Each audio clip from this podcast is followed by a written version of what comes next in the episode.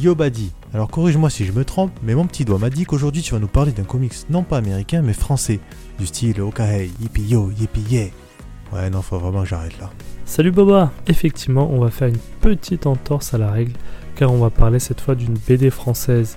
Il s'agit de Okae, un ouvrage sorti le 26 octobre chez le label 619 aux éditions Rue de Sèvres. C'est ce que j'appelle un one-man comics, car on a une seule personne au scénario et au dessin, il s'agit de Neyef. Pour résumer le récit, on va suivre Georges, un jeune Lakota, élevé par un pasteur, acculturé, le jeune garçon ne connaît pas ses racines et rêve d'un futur inspiré du moderne américain jusqu'au jour où il va croiser la route d'un gang composé de deux Amérindiens et d'un Irlandais. Le bout de chemin qu'il fera avec eux lui permettra de retrouver une part de son identité et de lui les yeux sur le monde.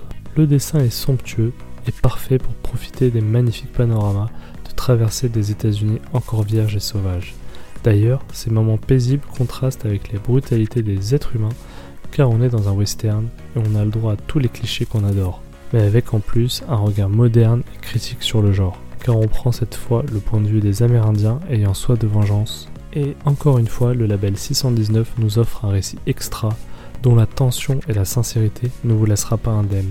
Alors vous aussi, n'hésitez pas à nous dire ce que vous en avez pensé en commentaire ou via les réseaux sociaux.